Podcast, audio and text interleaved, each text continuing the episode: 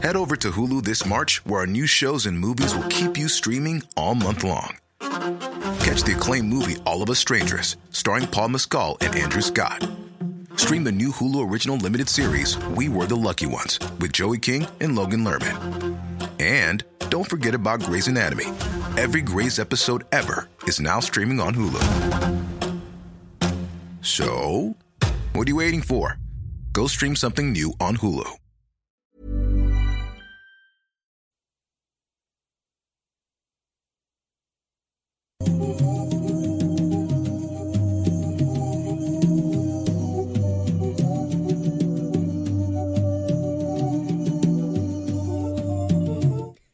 Hola a todos, ¿cómo están? Mi nombre es eh, Ricardo Gonzalo Emanuel Gavilán González González Garza y Garza, coronel de no lado. Hola, soy Emanuel Morales. Ese nombre estaba bien, ya. Muy bien. ¿Soy yo o estamos chocos si no estamos así? Creo que sí, ¿eh? Creo que sí Se chocó un poquito. Hola gente, ¿cómo están? Ojalá que muy bien. Hoy estamos bastante revolucionarios y no, no me refiero a que sea una No, no, revolución no. El, el hacer... Es como hacia acá. No me refiero a que sea una revolución el hacer estas cosas, pero eh, en México, en nuestro país, el día de ayer fue 20 de noviembre y se celebró la Revolución Mexicana, que como sabrán, fue, como los que son de México sabrán, fue un evento histórico en el que después de varias batallas y de varios años, pues se logró, mm, ah, es, es difícil decir está. pero se logró que hubiera una transición de poder más bien. Dejémoslo fuera de lo político. Sí, vamos a dejarlo fuera de lo político, pero se, se fue alguien que estaba en el poder y llegó otra persona y en los libros lo ponen de una manera como que era algo bastante bueno. Así Los que- detalles se omiten. Sí, bueno, no- eh, así que para festejar eso estamos en esta Los ocasión. puntitos rojos en la Aquí cabeza. los puntitos, sí. Para festejar eso estamos aquí caracterizados. Gracias. Un agradecimiento enorme eh, antes de que de, de otra cosa para Maye Ramos que nos ayudó en todo esto. Maye, un saludo. No se pudo quedar aquí, pero nos ayudó con toda la escenografía y con toda la caracterización. Y nos trajo totopitos. Nos trajo totopitos y frijolitos muy ricos. Y Y, efectos de sonido como de lotero, así para dar un ambiente Para mexicano. México. Sí, güey. Sí. Súper, súper realista. Y pues bueno, me acompaña como siempre el, el coronel Kevin, el coronel Kevin García. Eh, sí, Kevin tercero. Kevin tercero, sí. Kevin tercero, Don este- Kevin, es Don Kevin. Sí, gracias, gracias, dueño de una finca y de muchas personas. Eh, sean bienvenidos, gente. Ojalá que les parezca eh, interesante lo- los temas que traemos el día de hoy. Obviamente, como venimos caracterizados y quisimos hacer este, este especial, pues los temas que tenemos hoy son, eh, digamos, acordes al tema, ¿no? Acordes a la Revolución Mexicana. Si ustedes son de otro país y tal vez no saben mucho, pues no se preocupen, realmente son historias, pues básicamente como cualquier otra, solo que tratamos de ambientarlas. Es como lo que pasó en Halloween. Así y pues esperamos que diviertan más que cualquier otra cosa. También nos acompaña un gringo que capturamos. No, no sé de qué hablas, yo soy, ah, yo soy Jaime, Jaime Gutierritos. Vengo para liberar al país de la opresión. Del- ¿De dónde vienes si eres del país, según tú? Ah, vengo de, de Tauret. Ah, Ah, bueno, ok. sí, sí, sí. Ah, bueno, ah, bueno, que se Ah, quede. en Tauret se mezclan las culturas. Muy bien, el... La, la cultura de allá con la cultura de aquí, o sea, es, es obvio, no saben eso. Muy bien, que- el, el general, el, el pequeño gran Jaime. Soy, soy Jaime el Grande. Jaime el Grande. Soy Jaime el Grande. Muy bien. Y pues vamos a estar, eh, como dijo el señor, el coronel. ¿Qué, qué te dije que eres? ¿Cuál era tu cargo? Eh, jefe tuyo. El jefe mío. Dueño. El- mi dueño. el- no, ya, ya. Eh, como dijo Kevin, vamos a estar hablando de temas de la revolución. También los eh, exhortamos si quieren unirse a nuestros grupos oficiales en Facebook, que son Octámbulos Podcast, el grupo de este podcast. Los Habitantes de Mundo Creepy, que es nuestro único grupo oficial del canal. No caigan en piratería ni en spam. Y también el otro grupo que es de Escuadrón Subnormal, nuestro canal secundario. Y pues no sé si También hay más lo de los superchats, nada más para los que sean nuevos. Los superchats los agradecemos mucho y los leemos al final de la transmisión junto a otro tipo de comentarios también para no entorpecer la dinámica de las historias que estamos contando. Entonces, si ustedes mandan un superchat en cualquier momento, lo vamos a leer. No se preocupen si quieren decir algo del tema o aportar algo, también eh, lo leemos y pues platicamos al final, ¿no? Y si quieren ver los memes que van a salir de esta transmisión, que probablemente ya, Ya estén hay. saliendo, eh, pues vayan al grupo de Noctámbulos para que se unan. Eh, ¿Puedo hacer spam? a spam, adelante. Síganme en Twitch, por favor. Estuve haciendo transmisión el día de hoy y se puso muy bueno. También estuvo Eddie. Y nada, eh, también tengo un canal secundario que se llama Kevin Maskelman, así youtube.com diagonal Kevin Maskelman, donde estoy resubiendo esas cosas, pero yo no soy de esta época, así que no sé. no, no, no tengo que estar en personaje, ¿verdad? Mm, No sé si somos Soy un personaje. Jaime el Grande. Yo, Yo no sé soy- qué estar hablando tú. Chinga, ya, ya no habla ni español. Comenzamos con el primer tema que lo traigo yo, el, el coronel genial, el capitán de este barco hacia la luna. Creo que no, no sabían de la luna en esa época. Ah, bueno. Es la luna Tenías que decirme si soy que coronel o soy capitán. el Bueno. dios- no, ya, perdón. Ya, ya, porque le, le vamos a caer más mal a la gente que dice que nos tardamos mucho. Así que vamos a tardarnos más.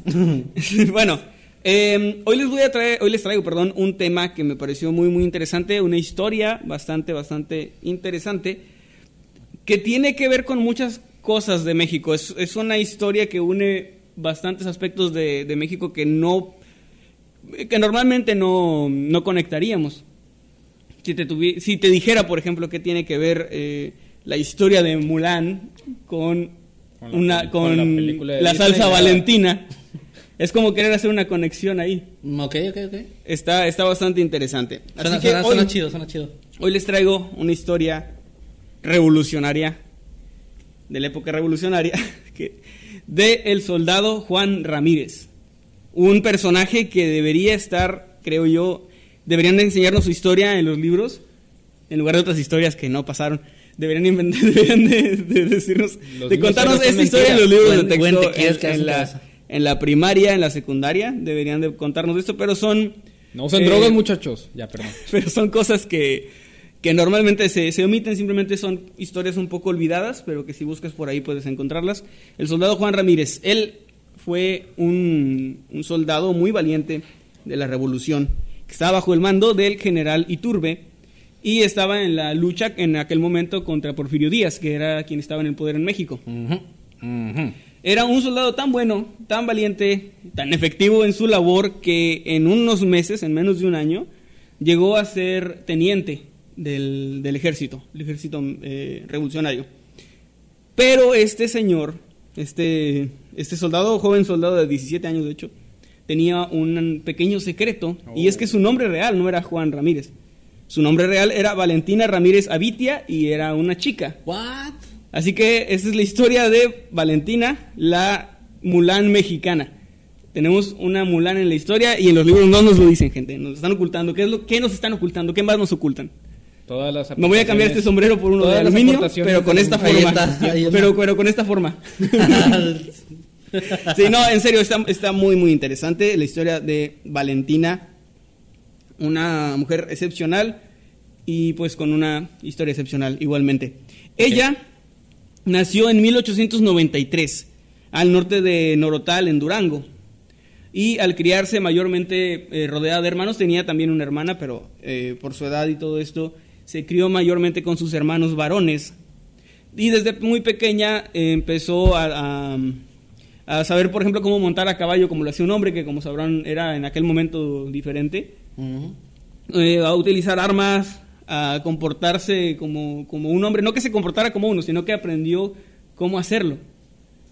Y el, el padre de Valentina, quien era un, un arriero, estaba involucrado en ese momento con ideas revolucionarias cuando la revolución apenas comenzaba a dar sus primeros frutos, como, perdón, sus primeros destellos, como que iba comenzando esta... Ese movimiento, eh, ¿no? Sí, esta- este sentimiento de la gente de, de- de- de hacer algo, de, de levantarse en, en armas nuevamente, ¿no?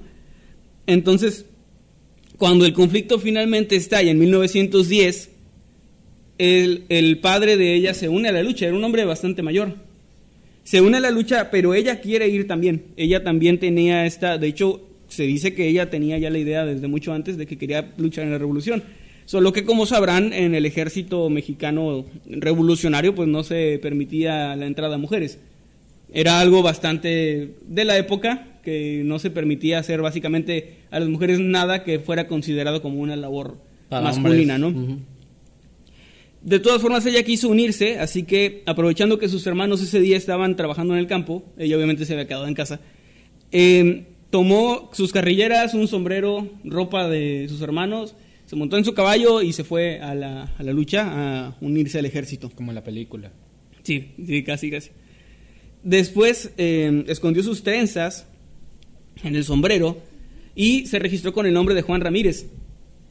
No desconozco, yo obviamente no, no hay grabaciones, no sabemos cómo hablaba, pero debió haber tenido una caracterización bastante convincente para que nadie notara que era solo una mujer eh, pues vestida como un hombre, ¿no? Que, Porque realmente, te digo, ella era una persona eh, sin ningún tipo de entrenamiento de, en actuación o algo así, o sea, no, no había, simplemente ella eh, aprendió a fingir, me imagino, su voz, no sé, su manera de incluso de caminar, y pues logró, logró entrar al ejército y participó en diversas batallas, tuvo mucho éxito en ellas, es lo que les decía, en menos de un año fue nombrada, nombrada teniente, perdón. Pero eh, después de estas, de estas batallas se, se, ganó, de hecho, un, varios apodos, perdón, le llamaban después la Valentina, pero también le llamaban la Leona de Norotal, debido a que era muy, muy buena en combate. Era realmente estaba a, un nivel incluso más alto que muchos de sus compañeros. Y bueno, eh, al final esta, esta chica terminó siendo descubierta cinco meses y diez días después de haberse unido a la lucha.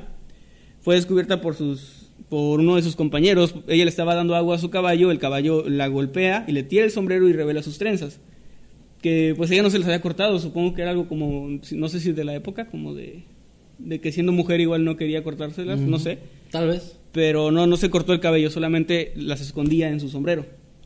Y pues bueno, fue descubierta y obviamente la delataron y fue llevada ante su superior. Pero eh, lejos de enojarse o de... No, no crean que la fusilaron o algo así, nada de eso. Él, él la felicitó por su valentía, pero le dijo que tenía que darla de baja porque pues no podía aceptar mujeres en sus filas de otra manera probablemente la hubiera, la hubiera dejado continuar porque les digo que era muy buena. un, muy buen elemento en el ejército. Perdón, ¿tienes una pregunta? No. Ah, bueno. Eh, ella después se enteró de la muerte de su madre, quien mm, algunas personas cuentan se murió probablemente de, tristeza por no, pues por la ausencia de ella, ya que ella se había ido obviamente sin, sin el permiso de, su madre, ¿no? Sí. Entonces, eh, bueno, de hecho su papá también murió poco después de unirse a la, lucha, pero murió de causas naturales, era un hombre ya, ya mayor. Entonces no duró mucho en, combate. Y sus hermanos jamás la perdonaron por eso, por haberse ido. Y por, eh, no sé, por haber dejado como a su mamá sola, porque en aquel momento se veía la responsabilidad de cuidar a la madre como cosa de las mujeres de la familia. Sí, generalmente la mayor, ¿no? La menor creo que era. Ah, la menor. ah, sí, la menor. la menor, es cierto. Sí, porque mi abuelita era la menor y también querían que, eh, curiosamente, de, aquella época mi abuelita nació en el 1926.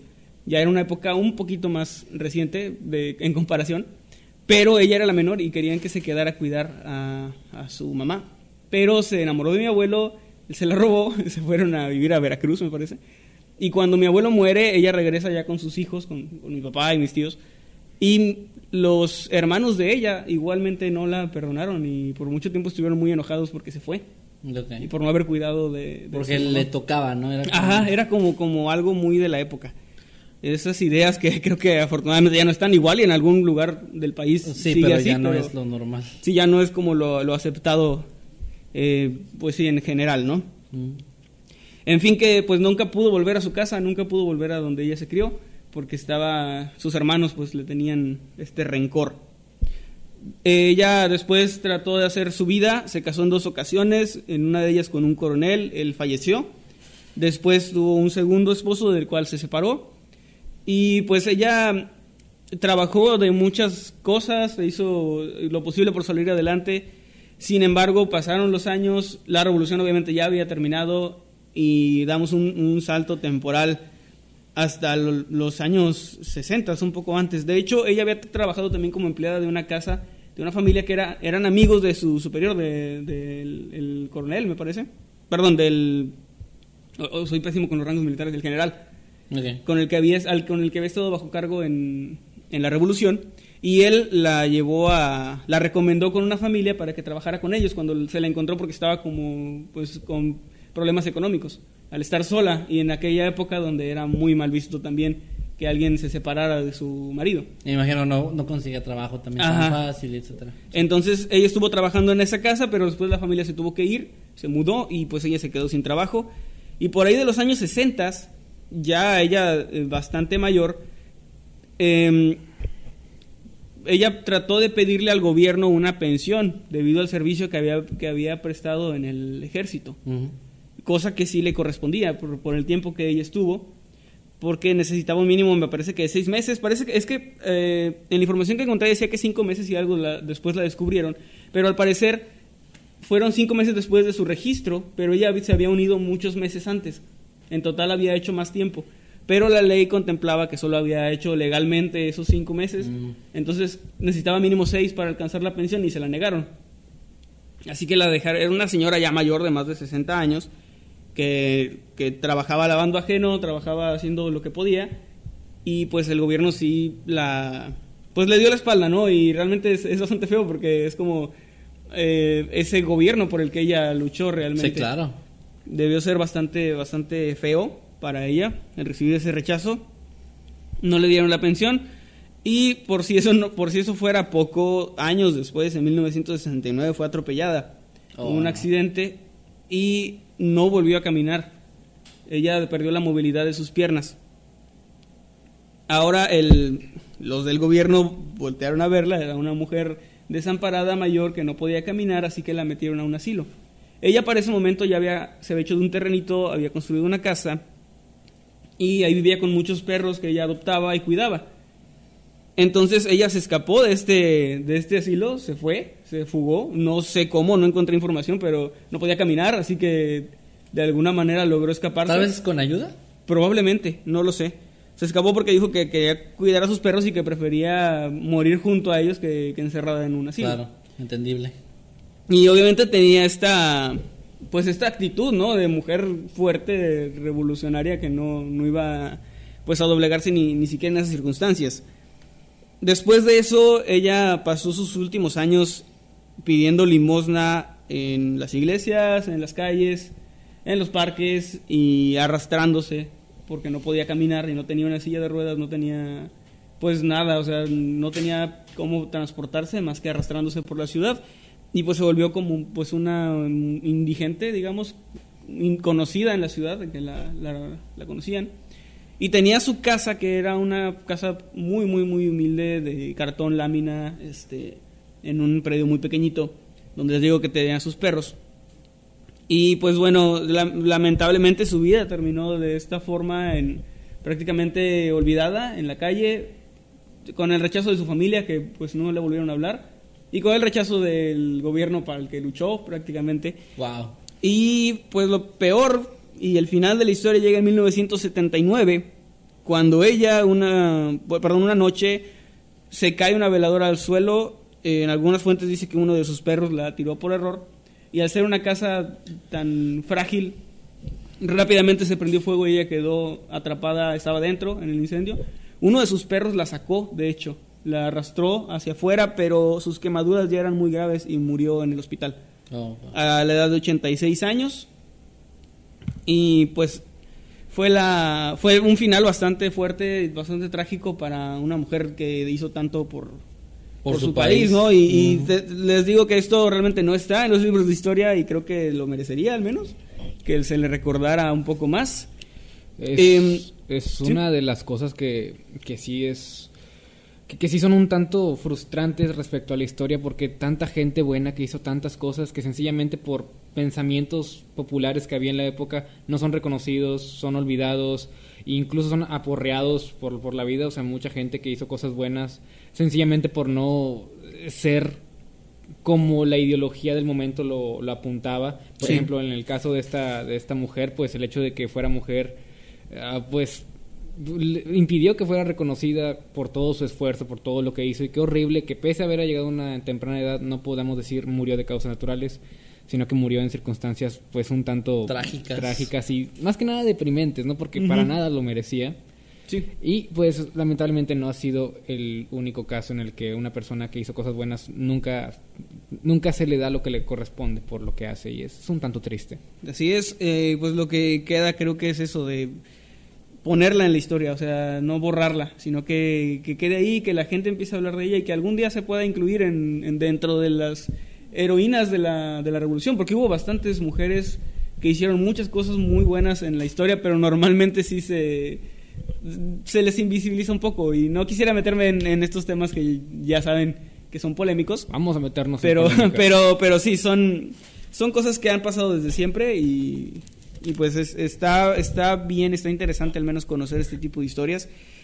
Y bueno, aquí llego a, un dato bastante curioso y es que ella, bueno, fue por cierto, uh, después de su muerte, como no había familia ni nada que la reclamara, la arrojaron una fosa común, así que ni siquiera hay una tumba. puede ser. Está pues en algún lugar ahí en el cementerio junto a más gente y no, no hay una tumba de esta, de esta señora. Wow. Em, y pues obviamente ya es imposible encontrar sus restos, no, no, no, no sería posible. Eh, perdón, sí, como una nota curiosa, el creador dueño de la salsa valentina le puso así en honor a ella él lo declaró Noel Maciel Méndez.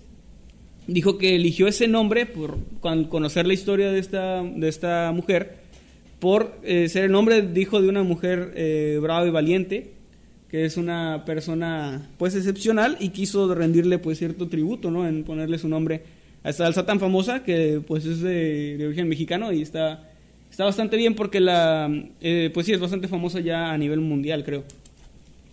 Y pues esa es la historia de Valentina, la Mulan mexicana, como se le conoce. Y pues ojalá que eh, pues que quienes no la hayan quienes no conocieran, perdón, antes la historia, les haya parecido interesante, quienes ya la conocieran, pues ojalá que hayan disfrutado del, relato. Y si quieren saber más, hay bastante información afortunadamente en, en, internet. Si quieren ver una biografía completa o algo así con más detalles, pues pueden hacerlo, está bastante interesante y es algo que les quería compartir. No estaría mal eh, regresar a lo que hacíamos hace tiempo, que era como al final de la transmisión poner algunas imágenes y enlaces de lo a lo mejor donde tú encontraste esa información. Sí. Para que la gente pueda leer más allá, investigar. Eso, eso, lo hacíamos mucho antes y ahora ya no. Tanto. Cierto, ya no. Pero estaría genial, pues ahí hacerlo. Muy bien. Eh, y bueno, ahí, ahí quedó la, la, historia. Ojalá que. Pues gran historia. Y pues creo que, aún, aún más importante que el hecho de que, bueno, como haya sido la historia, es que es importante siempre darle, darle cabida a estos temas, ¿no? Que se hablen. Es muy importante que esas historias no se mueran porque son parte de nuestra cultura y son parte de lo que, de nuestro legado. Y pues lastimosamente era otra época, una época con ideales muy diferentes a los que tenemos hoy en día. Eh, y bueno, pues qué lamentable, pero al menos, al menos sabemos quién era, al menos podemos recordarla, al menos no quedó completamente invisible en la historia como sí pasó con otras personas. Y pues me da gusto, me da gusto haber eh, brindado este espacio para contar un poco de su historia. La verdad, gran tema, güey. Muy buen tema. Sí, gracias. Y pues nada, este... Muy bien. Vamos entonces eh, con tu tema. Sí, antes nada más, eh, eh di una pregunta. Si está muy iluminado, como medio quemado, si quieres puedes apagar esta lámpara y a lo mejor se ve, se ve un poquito mejor, ¿eh? ¿O no? ¿No? Ok, vale. Entonces vamos a hacer para probar. Porque creo que como que esto no se ve tanto, los pañuelos y eso. Pero bueno, no importa. Este. Muy bien, pues bien. Yo traje el día de hoy, quise investigar algo relacionado a eh, historias o leyendas más paranormales que pudieran haberse suscitado en esta época. Porque tengo entendido que de historias. Digamos que a lo mejor no hay tantas leyendas como eh, que se hayan hecho tan, tan conocidas y que hayan nacido en, la época de la revolución, pero sí hay muchas historias que pasaron de, generación en generación. Sí, de gente, me imagino que incluso en tu familia ya ves que hay un hay gente en tu familia que estuvo en la revolución. Sí. Y imagino que debe haber historias de algún tipo, ¿no? Mi abuelito estuvo en la revolución, él era mucho mayor que mi abuela. Estuvo a los 12 años peleando en la, en la revolución. Wow. Y pues sí, eh, sus historias son más que nada pues cosas de como anécdotas, ¿no? De, guerra y eso. En cuanto a cosas paranormales, mi abuela, mi abuela me ha contado muchas veces que su abuelo se dedicaba a cazar brujas, que era como, o sea, como que él iba y cazaba brujas, no, nunca... Me, contó varias historias, pero como incluyen maltrato a lechuzas, no lo voy a decir. Ah, claro, claro, claro, entiendo. Pero, otra época, otras ideas. Otra época sí, no, no, o sea, no, no juzgo a mis ancestros, pero sí, no estoy de acuerdo tampoco. Pero parece que también llegó a... se convirtieron como en mitos en la familia. Acerca de estas, estas historias de, de, él como en sus enfrentamientos que estaban bastante, bastante interesantes. Ok. Bueno, pues este tipo de historias obviamente pues existían los fantasmas, las, los espectros, las brujas, eran cosas que la gente creía desde ese entonces. Y hay una historia, les voy a contar primero un poquito sobre la leyenda y luego ya les platico la historia tal cual que ya involucra la época de la revolución. Probablemente muchos de ustedes ubiquen el nombre de El Charro Negro.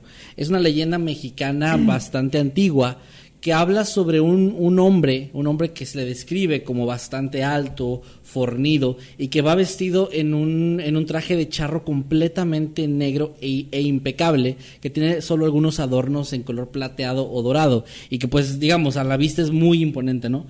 Que también va en un... Es como si me describieras a mí. Sí, hagan de cuenta. Más lo contrario. bueno, por aquí andan diciendo que qué feo este lo de lo de las lechuzas, pero a ver, bueno. así rapidito, Una, una historia rapidita porque no es como que él llegara o al menos en las historias que me contaban a maltratar animales así, más bien uh, había una historia de que él hacía una especie de rezos con unos nudos de hilo rojo, me parece, que hacía como unos nudos raros que ataba a diferentes lugares, como si fuera una red y que ahí después caían las lechuzas, brujas convertidas en lechuzas supuestamente, se enredaban y después se convertían en, mujeres, en mujeres en humanas, ¿no? Y eh, no es que él matara a estas mujeres, hasta donde yo sé, simplemente era como una manera de descubrirlas ante la comunidad y después ellas se iban así como que les daba pena, ah, saben que soy bruja. Yo pienso que esa es la versión censurada de la historia. Un poco. No ayudas. Perdón. Pero bueno, eh, no, no, no había, no había muertes hasta donde yo sé. Eh, nada más era así como que las atrapaba. Te contaron la versión PG. bueno, eh, les decía, regresando a la leyenda del charro negro, se dice que él deambula en la profundidad de la noche en las calles de México sobre el lomo de un caballo muy grande y se le describe como color azabache. Yo lo había echado como también color negro, pero no sé el color azabache. El azabache creo que es color negro. Pero, ¿qué, es, ¿qué tipo de negro es? Muy negro. Bueno, muy negro. Eh, hagan de cuenta. Eh, eh, sí, sí, como las carrilleras. También se le, se le, se le asocia mucho a esta leyenda con el diablo, como, como si fuera una especie de representación del diablo o de la muerte también se dice que, por ejemplo, la leyenda, la historia es que suele aparecérsele a personas que van caminando por algún camino solitario y que se encuentran, eh, pues, completamente solos, ¿no? Ellos eh, de repente escuchan el galopar del, caballo, que se escucha muy intenso, muy fuerte, y de, de repente, cuando menos se dan cuenta, ya lo tienen a un lado al hombre que puede hacer varias cosas, depende de la versión de la historia. En algunas se dice que les ofrece llevarlos a alguna parte y que se suban. que les ofrecía hierba ahora que ya es legal. no, no, llevar, no. Les ofrecía, bueno, que se subieran a su, al lomo de su caballo.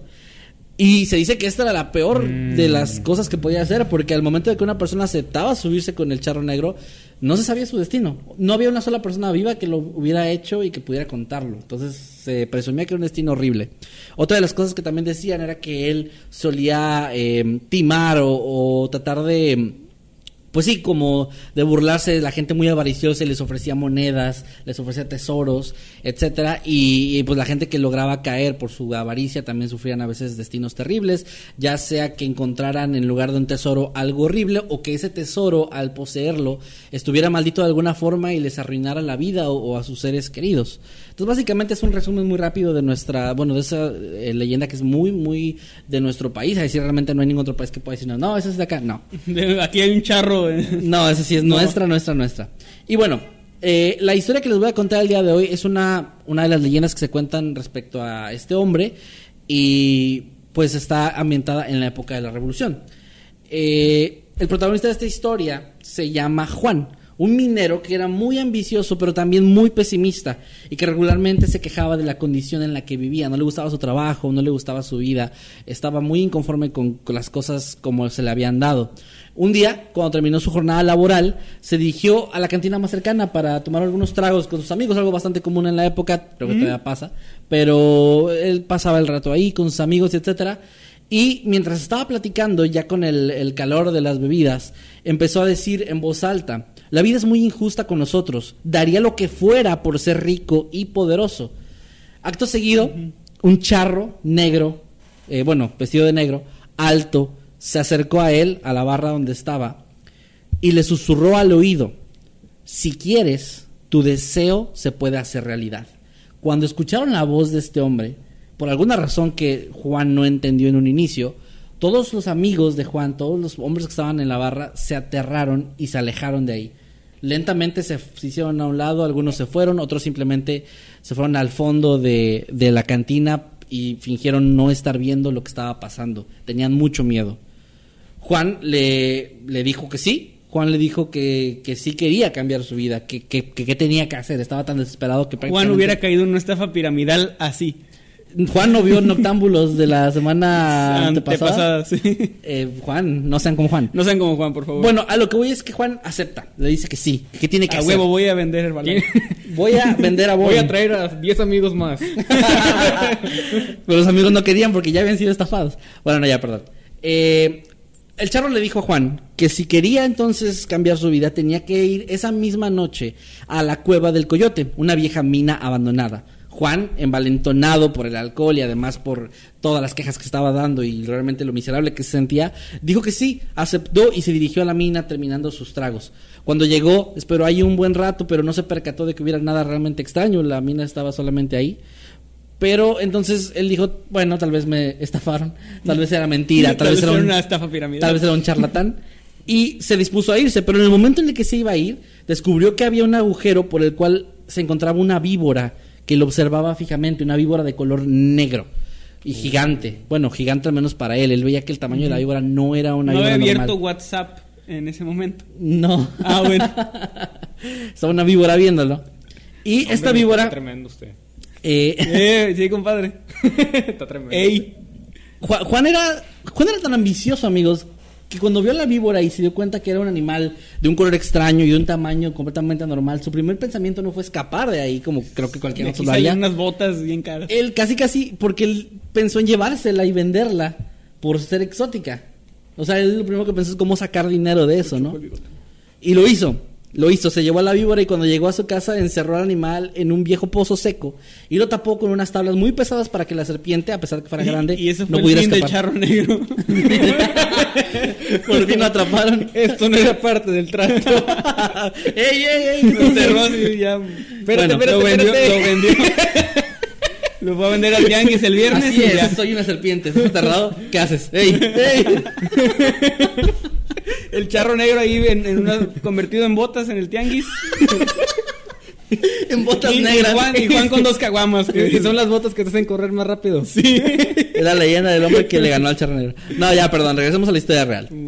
Cuando Juan intentó conciliar el sueño, empezó a tener una serie de visiones y pesadillas que no lograba distinguir muy bien, pero que soñaba, eh, él recordaba un poco que la víbora lo, le hablaba, que la víbora, que esta, que esta víbora estaba ahí en el pozo y le, le decía, gracias por darme tu hogar y aceptar que esté aquí entre las almas de tu familia.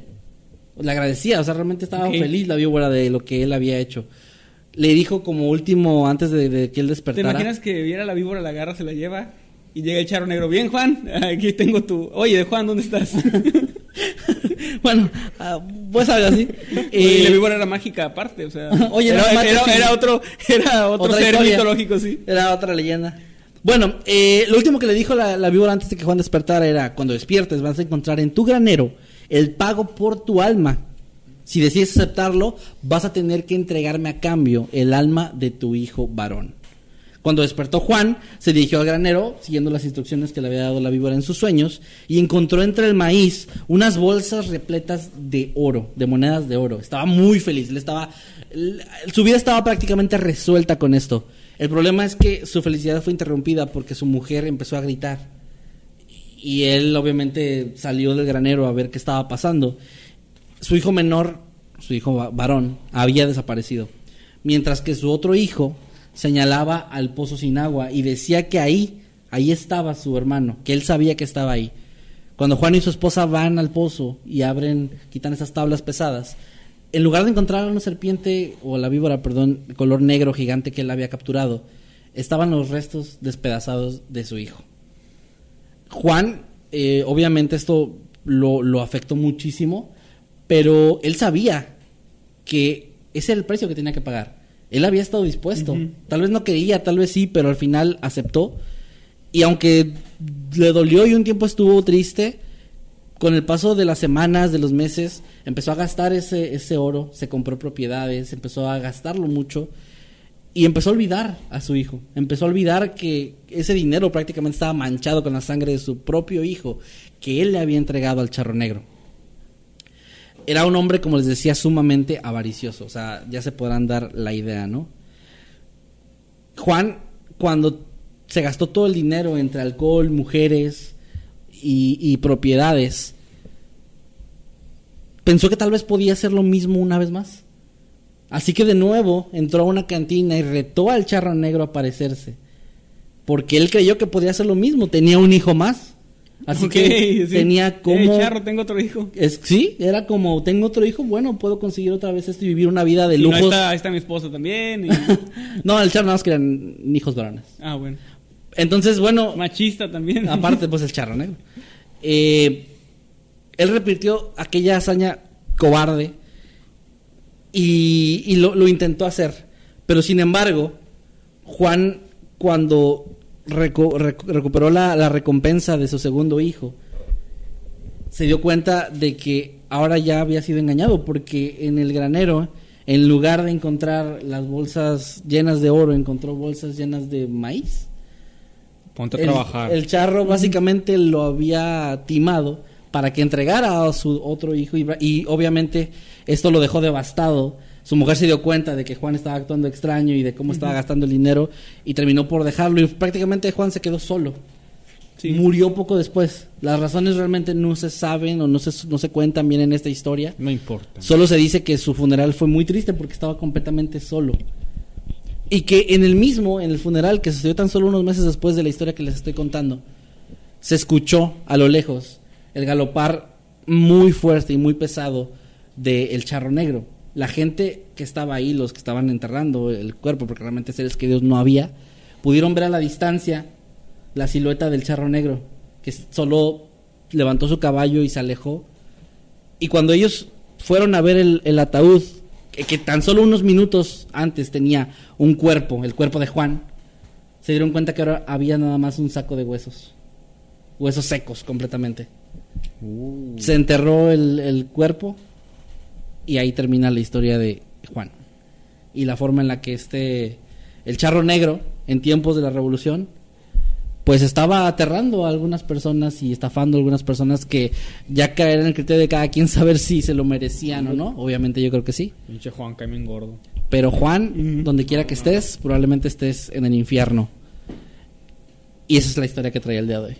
Es la leyenda, una leyenda del charro negro. De hecho, algo que me gusta mucho del personaje del, charro negro es que, a diferencia, por ejemplo, de La Llorona, de, no sé, de otros personajes que tienen su historia, ¿no? Que tienen, que siempre es como la misma historia, pero en diferentes versiones. En el caso del charro negro es más como un ente donde cada historia es diferente y es, es como una canción, un ente donde cada historia es diferente. Bueno, más bien como un eslogan de un... Es como, sí, es como el eslogan del charro negro, ¿no?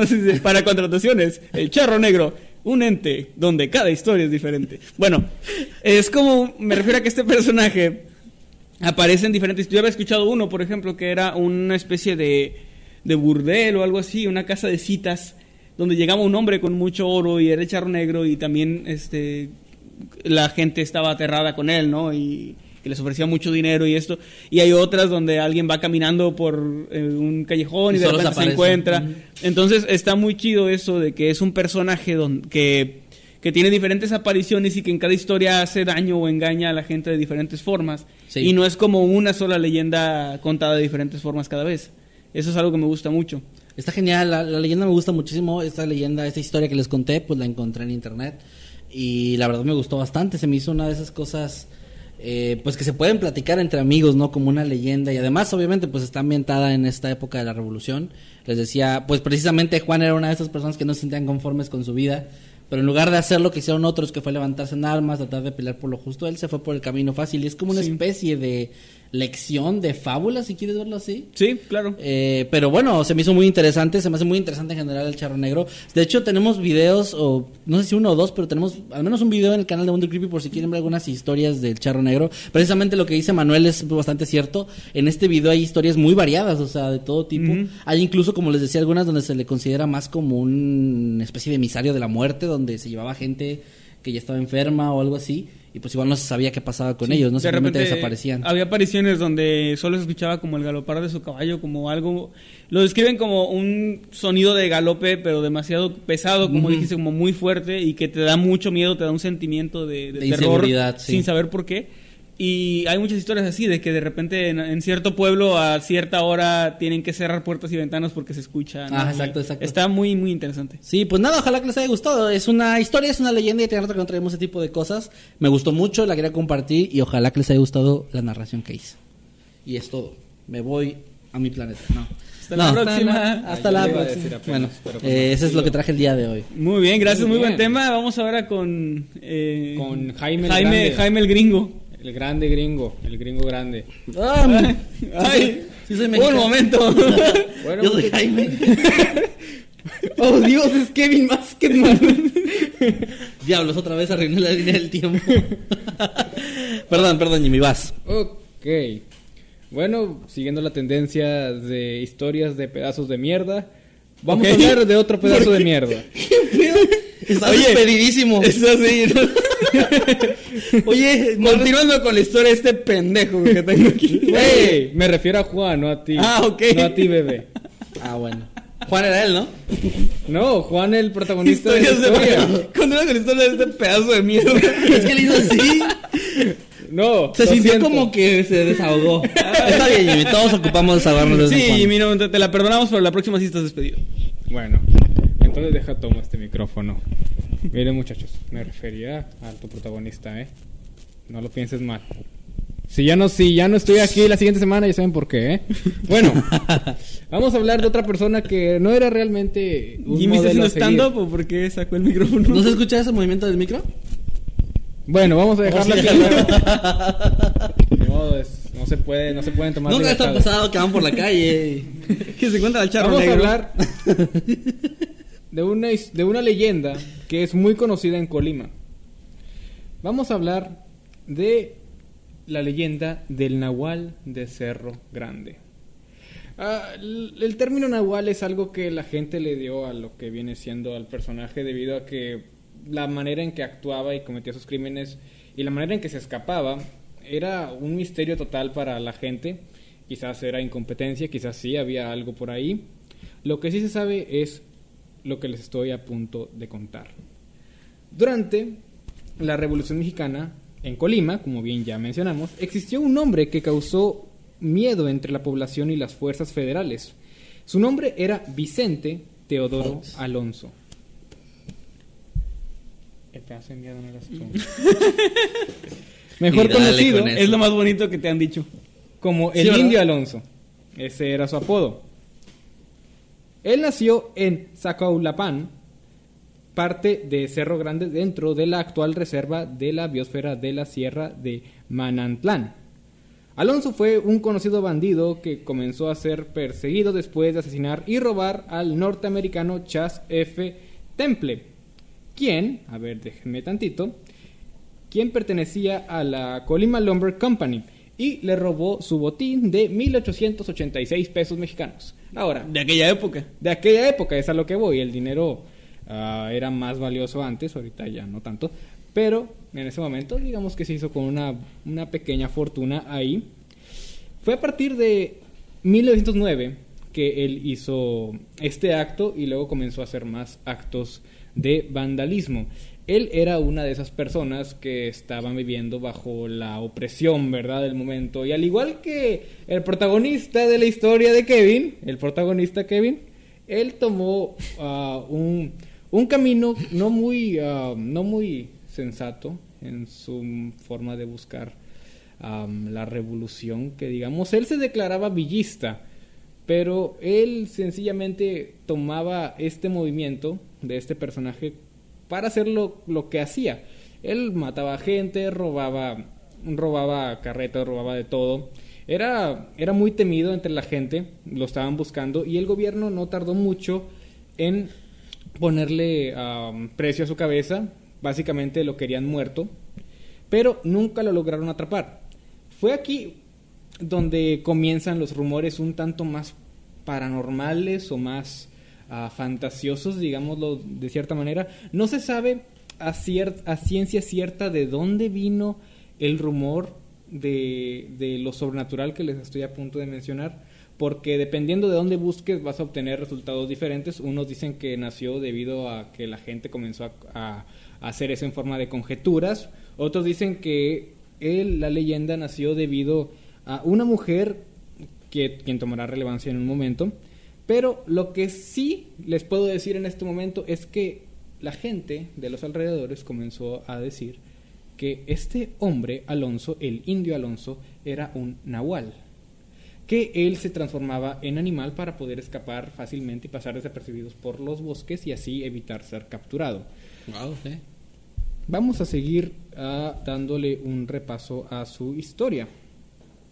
Se decía que él era el único que sabía cómo llegar a la piedra de Juluapán, un monolito gigante que se puede ver en la punta de Cerro Grande desde la ciudad de Colima. Se cuenta que ahí guardaba sus tesoros, lo cierto es que esto nunca se llegó a confirmar. Es algo que la gente decía. Es como una leyenda. Sí, todo esto es como una leyenda. Y como dije hace un momento, depende de dónde investigues, depende de quién te lo cuente, algunos detalles cambian. Como por ejemplo, de dónde salió el, el, rumor de que él era un nahual que lograba llegar a lugares ah, difíciles transformándose en algún tipo de animal. No se sabe con certeza. Lo que se sabe es que él era una persona muy, muy buscada, pero todo terminó de una manera un tanto dramática, pero bastante interesante. Porque el 31 de agosto de 1917, el indio Alonso ah, enfermó. Este hombre, pues, muy nahual y todo lo que quieras, pero el compadre se enfermó, le dio fiebre. Chinga tu madre, Isi. Chinga tu madre, Isi. ¿Qué sí, Al mismo tiempo. Una, dos, tres. Chinga tu madre, Isi. Chinga madre. Oye, por cierto nos hablamos de Isi que quiere una promoción. Ah, pues sí. Diles que sí, son bien, son bien chidos. Ya, volvimos. ¿Se escuchó, ¿se escuchó el chinga tu madre Easy? Ah. Oh, ah, ok. Si nos quieren patrocinar amigos de Easy con todo. Borramos esta parte. Ustedes díganos, nosotros nos vendemos uh, y bien barato. Podemos modificar esta parte que escuché. Chinga tu madre. Telmex. Con Loquendo. Chinga tu madre. Muy bien, eh, gente, tuvimos un problemita aquí de internet al parecer. Creo que fue problema nuestro, así que una disculpa. Pero bueno, Jimmy, continúa con tu historia. ¿Dónde nos habíamos quedado? Dijiste que, un, un, cerro, que vas a contar una historia de un cerro. Nada te creas. Un cerro. Desde el inicio. Bueno, pues no, un nahual. Que me, me vas a decir que era un pedazo de mierda. No, a ti no, a tu protagonista. Por eso, Juan. Bueno, pinche Juan pendejo. Bueno, como estaba diciendo, la historia y el reinado, entre comillas, del terror de este hombre no impidió que el día 31 de agosto de 1917 este nahual con poderes sobrenaturales se enfermara de una fiebre. Es curioso, ¿no? Como alguien con poderes sobrenaturales se enferme de fiebre y no pueda... ¿Qué tal si se convirtió en perro y le dio moquillo? es probable. A lo mejor. Quizás le picó una garrapata de esas que. ah, no mames. O quizás le dio dengue. Un mosquito. Él estaba bastante enfermo.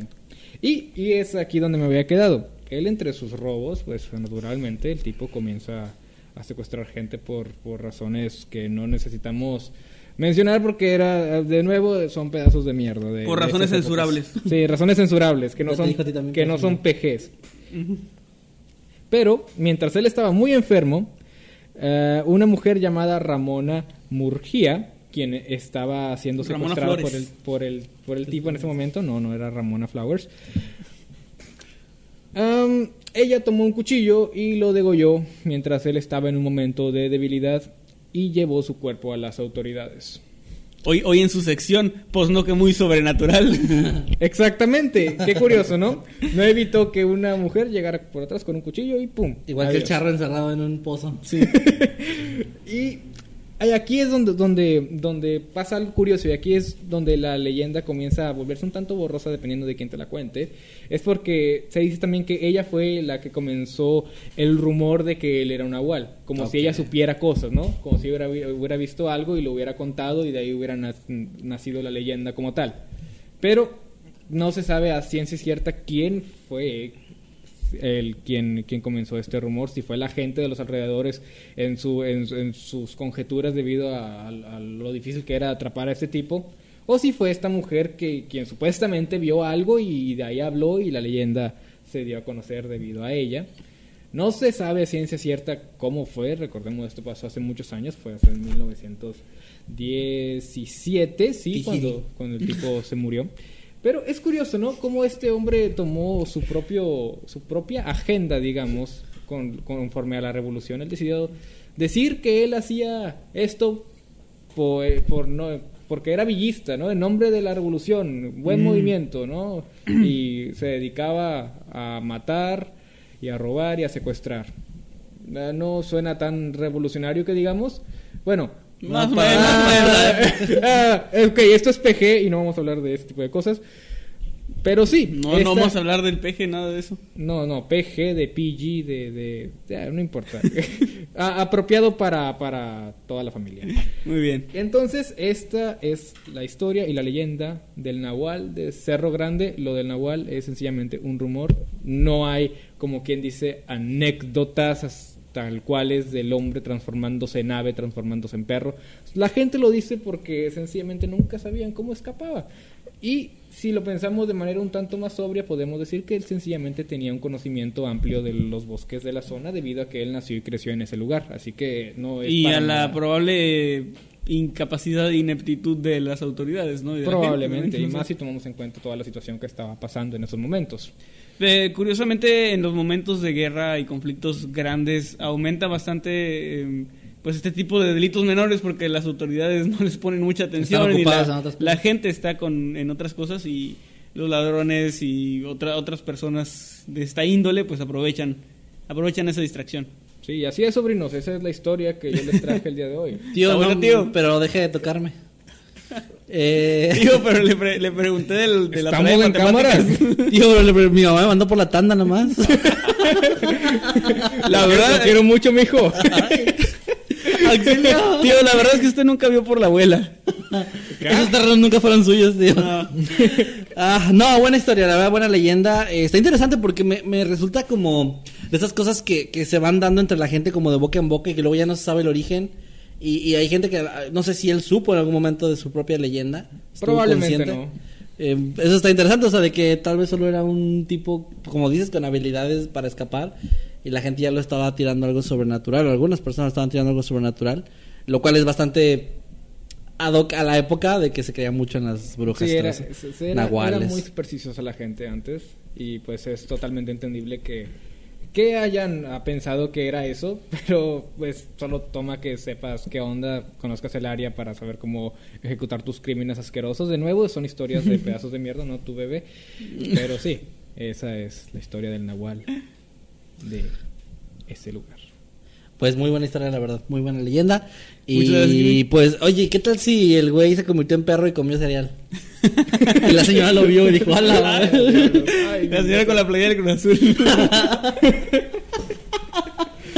bueno, ya, perdón, gente, estamos arruinando la historia. Pero pues bueno, buenos temas, buenos temas. Me gustaron los temas que trajimos el día de hoy y me gustó cómo lo mantuvimos eh, conforme a la época. Pues gente, ahora sí vamos a leer sus bonitos comentarios, empezando por los super ahora sí vamos a hablar de historia, como lo que pasó en realidad. Vamos a meternos en polémica. ¿no? a ver. Muchas gracias a todos los que están aquí y pues vamos a empezar, como dijo Kevin, a leer sus superchats. Emiliano Zapata, héroe amenaza. no es cierto, no es cierto. Este... Te dije que no es amenaza. Muy bien, eh, nos vamos así en orden como estamos. Juan Jacinto, ¿cómo sería Jonah Jameson en, en español? Juan Jacinto. Juan Jonás. Juan Jonás Jacinto. Ajá, Jacinto. eh, eh, Jaime también. No, apellidos con J. Jiménez. Jiménez, sí. Ahí está. Juan Jonás Jacinto Jiménez Junior. Junior, ah, cierto. Bueno, vamos a leer. Eh, pues empezamos como empezamos los temas, ¿no? Muy bien. Eh, Benjamín Barnier nos da mil pesos colombianos, me parece. Y dice, hola, ¿cómo están? Me mandan un saludo. Claro que sí, Benjamín, un saludo para ti. Desde México y desde el set revolucionario del Noctámbulo Oh, Revolucionario. yes, yes. Un saludo para ti y un abrazo. Bueno, muchas gracias. Y también a René Rosales, que nos mandó 14 quetzales. eh, y nos dice que Jimmy cante. Una norteña. Jimmy, las, la debes, me hiciste rapear, así que te Yo no fui, cantar. fue la gente y sus... Bueno, la gente te está haciendo cantar. No, nada más fue un super. Bueno, está bien.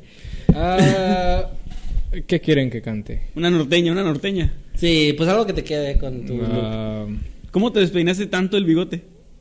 Oh, si supieras. sé cosas. A ver, ya canta. que cante. Ah, ay, ay, amor. Ay, ay, qué dolor. Ya basta, ya basta. Mucho Les prometemos que jamás vamos a dejar que esto vuelva a pasar.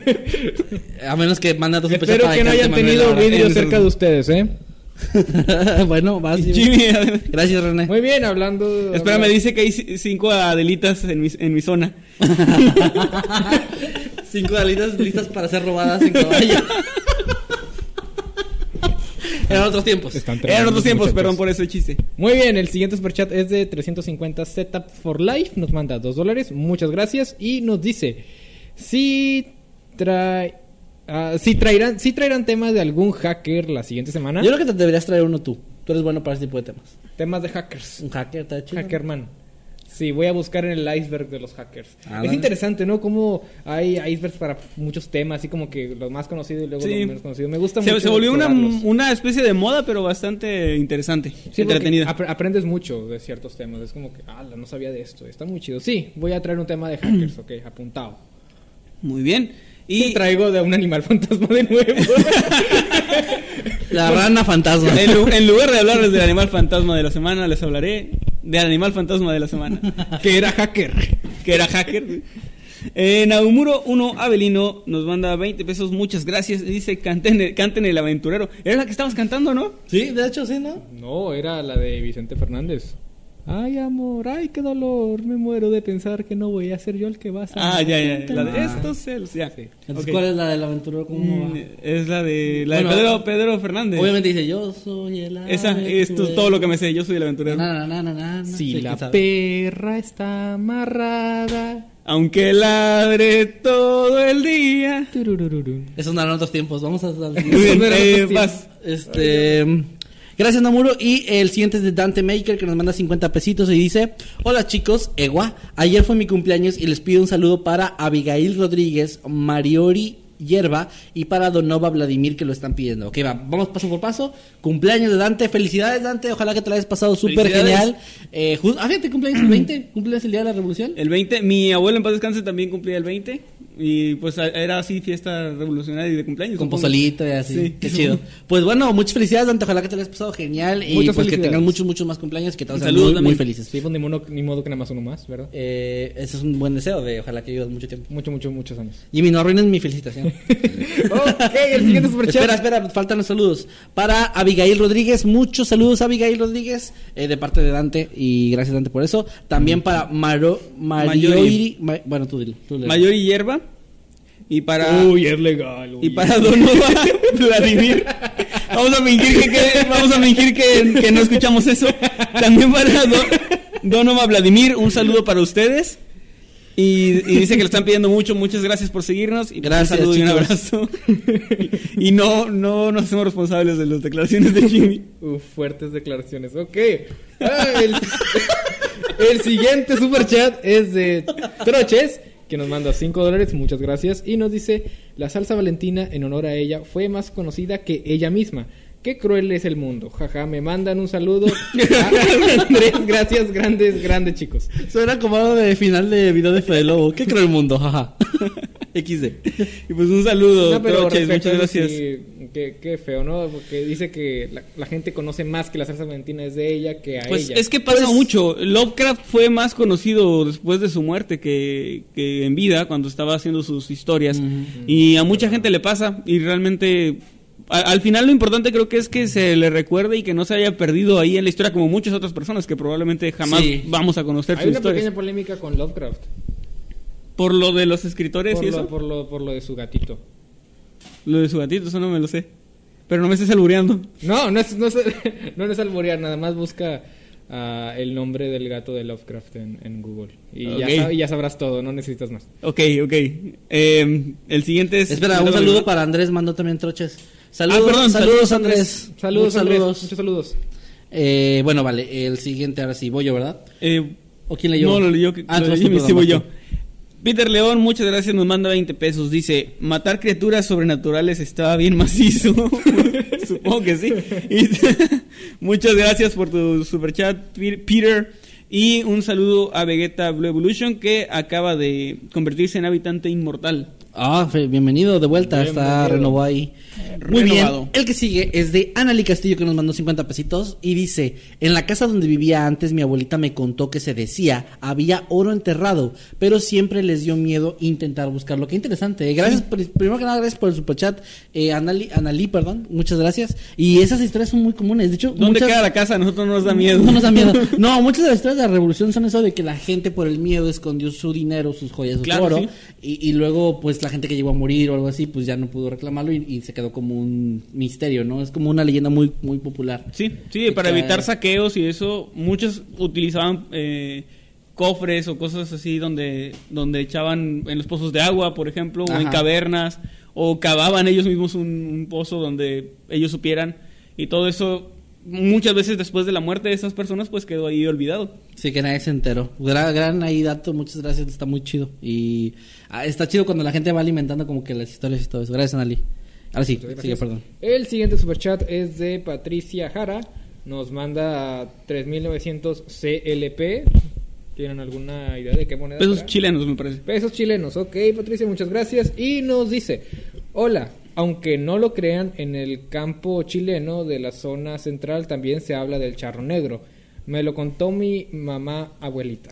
No, pues realmente esas cosas son geniales, o sea, lo decía, lo decía de broma, digo, sin esta aclaración, lo decía de broma, realmente es muy bonito, a mí se me hace muy bonito, más que enojarme, que las leyendas... Masketman. Masketman. Eh, se me hace bonito cuando una leyenda pues se va pasando a otros lados, ¿no? Siempre está, está genial. Sí, claro. Eh, hay mucha gente que habla de apropiación cultural y otras cosas que a mí no me parecen realmente justas, o sea, yo creo que una leyenda es para contarse, para esparcirse. Para compartirse. Y, ajá, Yes. entonces donde llegue, donde sea que llegue, pues qué chido. Ahora, lo que sí tengo entendido es que nació acá la leyenda, pero si hay una parte de otros países donde lo cuentan y dicen que es de allá, todo chido. O sea, de verdad, eh, al final de cuentas todos somos latinoamericanos y está genial. Un abrazo. Así es.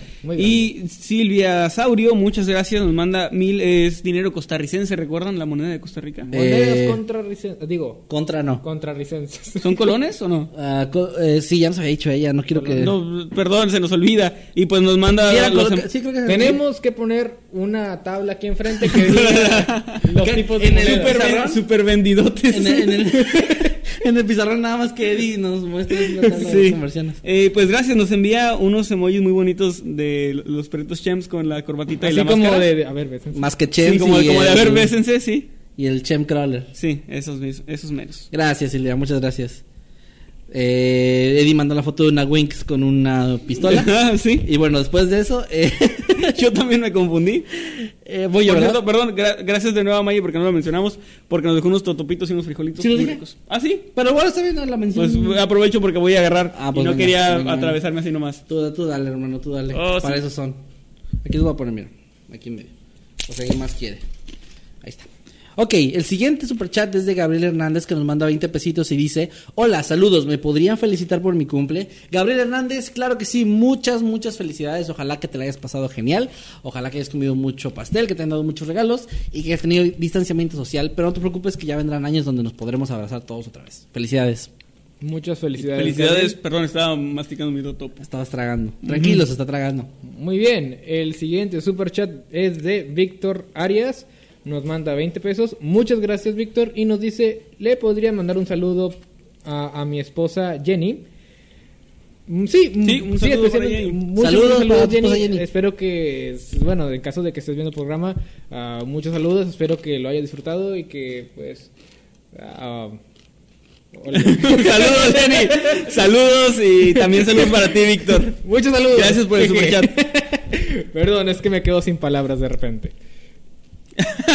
a ver, aquí. Eh, Oye, pues Strangers Angels, eh, un, un usuario de, de random de, de YouTube, hace una petición muy específica. Nos manda 20 pesitos, muchas gracias, Strange. Y dice: Salúdenme.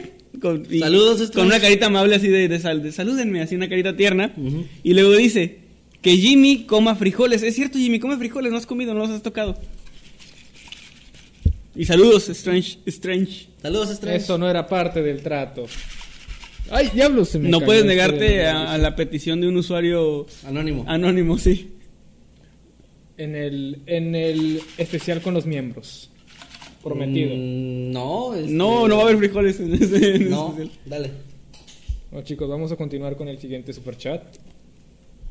No vamos a hacerle caso al superchat. Me, me parece sumamente, profundamente racista que Jimmy no coma frijoles. Yo voy a agarrar.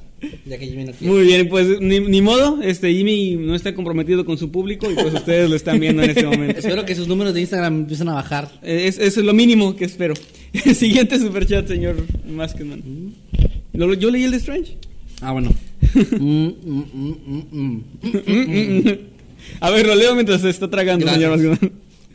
Muchas gracias. eh, ay, no sé cómo se pronuncia. CXT Prince nos manda mil pesos chilenos, gracias. Y dice: Bonitos, son geniales. Saludos desde Chile. Saludos, Bonitos. CXT Prince. Gracias. Saludos para ti. Es como Cat Prince, ¿no? Supongo que sí, pero no sé si pronuncia como A. Bueno, eso sí. Saludos hasta Chile. Muchas gracias. Ahora sí, perdón, voy. Le conductor de las víctimas de Kevin nos manda 20 pesitos y dice...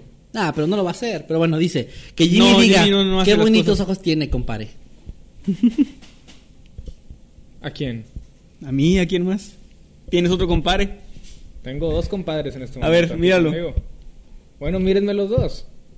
Ok, ya está. Ah, qué bonitos ojos tiene, compadre. Me estremezco.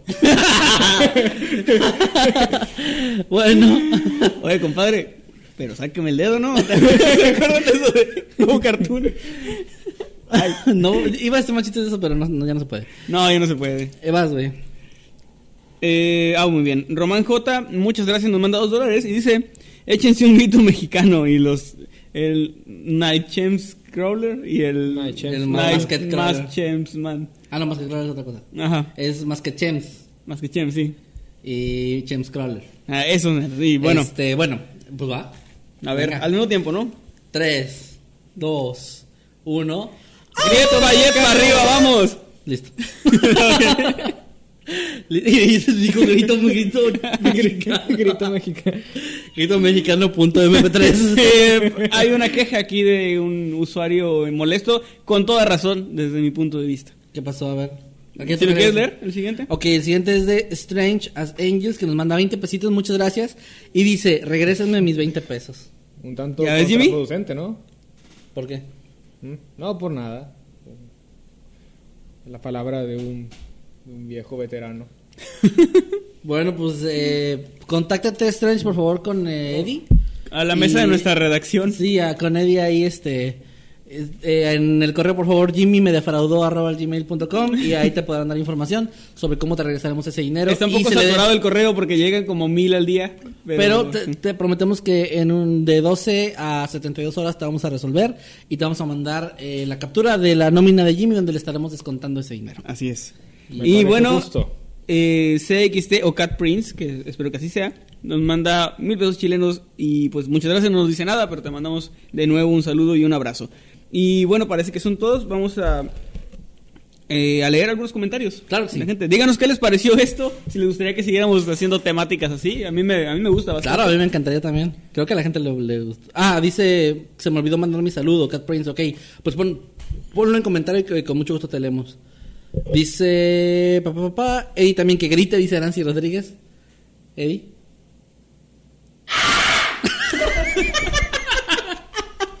pues ahí está, lo, lo pe- petición dada, Amigos, petición cumplida. Ese grito está eh, eh, como que podría quedar en cualquier nacionalidad, pero en la mexicana no sé. En cualquier nacionalidad, cuando la persona está muriendo o, o siendo Cuando atacada. te pegas en el dedo chiquito. del pie. ok, ¿quién lee algo?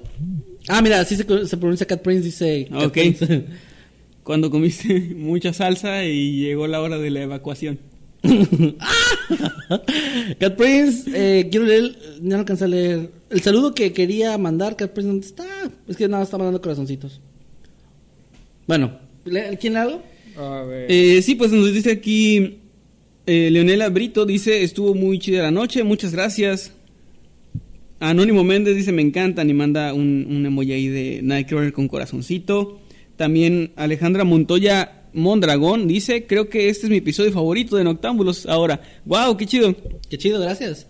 Mira, aquí Laura Nicte A. Castañón Esquivel dice: Los nahuablantes que participaron en la revolución decían cual nemilistli o quali nemilistli, que significa buena vida, vida buena, y también decían yegnemilistli, que es vida recta, al referirse a este movimiento. Wow, Oh, pues, oh. buen dato, la verdad, gracias, Laura. Está muy chido. Les digo que es- me encanta cuando la gente retroalimenta lo que, los temas que traemos, está genial. Eh, dice Extrañas Angels que les va a quitar, nos va a quitar los 20 pesos que mandó a ti y a mí. Ay. Ay, bueno. ¿Qué fue eso? Del grito. dice que Jimmy se va a quedar sin bono. Como si le diéramos bono. Ah, creen que hay bono. Jeje. A ver, eh, buen video, chicos. Ah, miren, eh, Víctor Arias se unió como eh, miembro de del nivel habitante infernal. Gracias, Víctor, bienvenido. Compadre Jaime, dispárame con su rifle, dice Ariel. ¡Hala! Ah, ese- caray. con esa actitud, vamos a hacer otra revolución muy rápido. Sa- saludos a... Ahí se me fue. Aquí está. Gema Cristina García López porque dice que salvamos su noche. Álvaro Muñoz G nos mandó un superchat de 129 pesitos y dice: Muchas Saludos gracias. a los cuatro, qué buen programa revolucionario, estuvo genial. Ahora solo falta que cante algo Emanuel. Ya la No, pidieron. Oh, sí, ya canté yo, ya rápido. Kevin, te toca a ti. ¿Cuál bueno, quieren? pero tú también ya has cantado en Octámbulos, así que lo vas a hacer por segunda vez. Muy bien. Bien envidioso. ¿Cuál quieren? Así que yo también quiero cantar otra vez y. Pues a ver, ¿cuál quiere? ¿Cuál quieres este? Ay, se me fue aquí. Eh, Álvaro. what the fuck. ¿Qué? Adrián JRZ dice, jaja, dos prietos jefes de un güerito. No sé cómo tomar eso. Como que el mundo ha cambiado mucho. sí. Eh, lástima que Jimmy no quiso comer los frijoles, dice Profe Flor. Sí, fue una lástima. Me hicieron la noche. Ah, ya no sé. no- Lo siento, perdón. Otro superchat de Dan Hudson que nos mandó 20 pesitos y dice pago por un bailecito. Jaja, saludos. Ah, perdón, no he cantado. A ver, díganme que canto.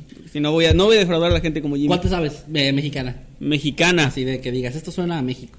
Mm, No sé. Pues me sé muchas, pero no sé. Una de Vicente. De Vicente. La misma que, que, que cantó. no, no, no se vale. Tienes que ser otra. Todavía. Mm, bueno, perdón. No sé que Jimmy me ha mandado el superchat. Bueno, Jimmy, nos, debe- debes el 40 comentario. pesos que le vamos a, a regresar a un usuario. Ok, estoy de acuerdo. A ver, no suena de. Chente. ¿Cuál, ¿Cuál es buena de Chente? Pues Eh, todas. Pues todas. ¿Cuál sabes? Bueno, Ah, el chico de la guitarra no sabe ninguna canción. Bueno, ya de Wonder Woman. me, me descubrieron. Ah, esa sí me la sé. no, sí la sé, pero, de- pero necesito que me digan una y me la sé. Bueno, a ver, la gente supongo que ya está diciendo, ¿no? Una de Juanga. Dice. Ay, las de Juan 27. están muy buenas. Saludos mientras tanto a Lucifer, estrella de la mañana, Oh, wow. porque se acaba de unir como habitante infernal. Ah, dice aquí Viri Ferral, que Eddie diga con voz macha, compadre, los quiero mucho, compadres. Wow. Ah, mira, la puerta hacerlo. negra, esa sí me la sé también. De los Tigres del Norte. ¿Vas? Es que no te escuchan. Compadre, compadre, compadre, compadre. Los quiero mucho, compadre. Ahí está. No sé si lo ¿Sí se escucharon, pero, pero ahí está. Está muy Dice Andy Dorantes, ya no alcancé a ver el podcast, pero saludos chicos, me pueden enviar saludos. Claro que sí, Andy Dorantes, un saludazo hasta donde sea que estés. Un abrazo también. Ah, ya canta, güey. Eh, El himno mexicano, ya. No, es ilegal. Oh, Ah, sí. oh, no. Y está cerrada con tres candados y remachada la puerta negra. Qué buena canción. Muy bien. Saturaste a la mierda el... Perdona a los que traían audífonos. Porque tus padres están. Bueno, ya. Perdón, perdónenme, amigos. Llegué como a media transmisión porque tenía que dar una clase, luego el principio dice Saru. Alan Vázquez manda muchos más que Chems y Chem Crawlers. Gracias. La de música ligera. Super mexicano. Súper mexicano. Bueno, pues creo que así vamos llegando al final, ¿no? Sí, así es. Vamos Muchas cerrando. gracias. Les recordamos, eh, ya lo dijo Manuel al principio, pero para los que llegaron a media transmisión, les recordamos que tenemos los grupos oficiales de Facebook donde pueden seguirnos, ver los memes que seguramente ya están ahí en espera de aprobación de esta transmisión y otras más, que son eh, Habitantes del Mundo Creepy, donde obviamente hablamos de temas del canal y todo eso, pueden contar sus historias, mandar fanarts, etcétera. Está el de Noctambulus Podcast, que es el de este bonito programa, y también Escuadrón Subnormal, que es nuestro canal secundario. Eh, les agradecemos mucho su preferencia, chicos, apreciamos mucho sus comentarios. Nos da mucho gusto que les haya gustado esto, porque veo, los veo felices, los veo emocionados por esto. A los que estén en Spotify y estén diciendo qué carajo de qué hablan, bueno, eh, pues veníamos, veníamos disfrazados pues, de revolucionarios de, de la Revolución Mexicana. Y pues si quieren ver cómo nos veíamos, vayan a, a YouTube y, y véanos, pero no sin antes darnos un hermoso y bonito follow en Spotify que nos ayuda muchísimo, muchísimo. Ahora sí, antes de irnos, chicos, sus redes, eh, Jimmy. Oh, me pueden seguir tanto en Twitter e Instagram como arroba y también pueden seguirme en YouTube como Little Jimmy donde subo contenido relacionado con videojuegos. Ah, bueno, ese es, ese es, ese es mi sobrino el Jimmy, yo, yo soy Jaime el Grande, ¿va? Pero sí, ahí están sus redes sociales por si quieren ir a seguirlo. Sí. Y pues ahí está.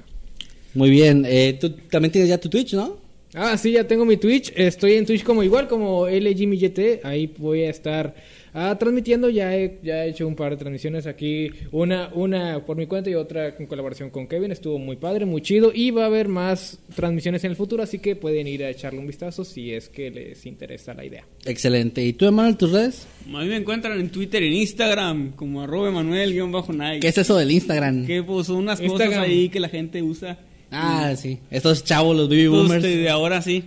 pueden, seguir, Eso- pueden seguirme en Metroflow. Estos boomers que todos se ofenden.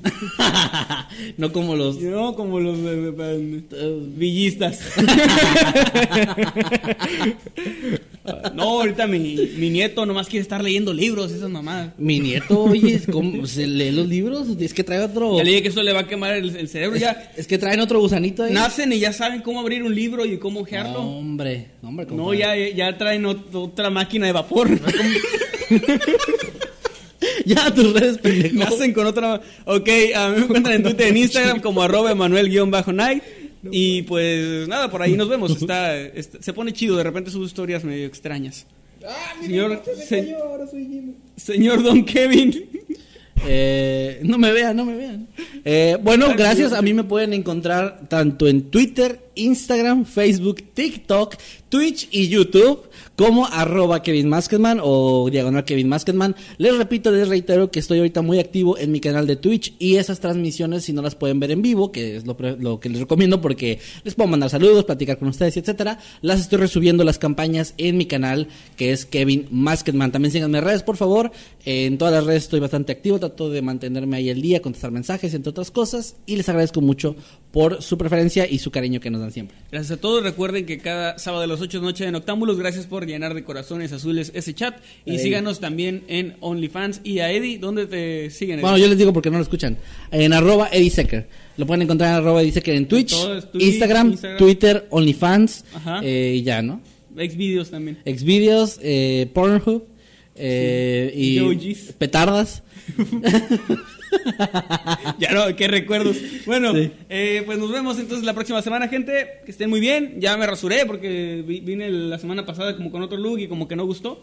Entonces, pues No ya, ya, ya, me- ya, ya, ya, este, ya cambié, ya cambié. Recibiste críticas. Sí, recibí críticas muy negativas. Sí, nada más que el bigote va más arriba, güey. Perdón, a ver. Ahí está. Ok. O- es bigote, yo me lo quería poner No, como barba. tiene- así, mira. tiene que estar-. O así, así como. Me lo iba a poner así. Como Cruz Martínez, el de los Cumbia Kings. Bueno, muchas gracias, gente. Nos vemos. Que estén muy bien. Y hasta la próxima semana. Hasta la próxima semana, plebes. ¿O no dicen plebes? Ah, muchacho. No. No, No, dice, bueno, dice compadre. viva. Oye, compadre. ¿Qué pasó, Padre. compadre? Pues sáqueme el dedo, ¿no? No, es Porque que me caigo. porque me caigo. Ah, bueno, quédese. Ay, compadre, ay, compadre. Adiós. Adiosito, ya córtale antes de que nos humillemos más. Pero tengo las manos frías, ¿eh?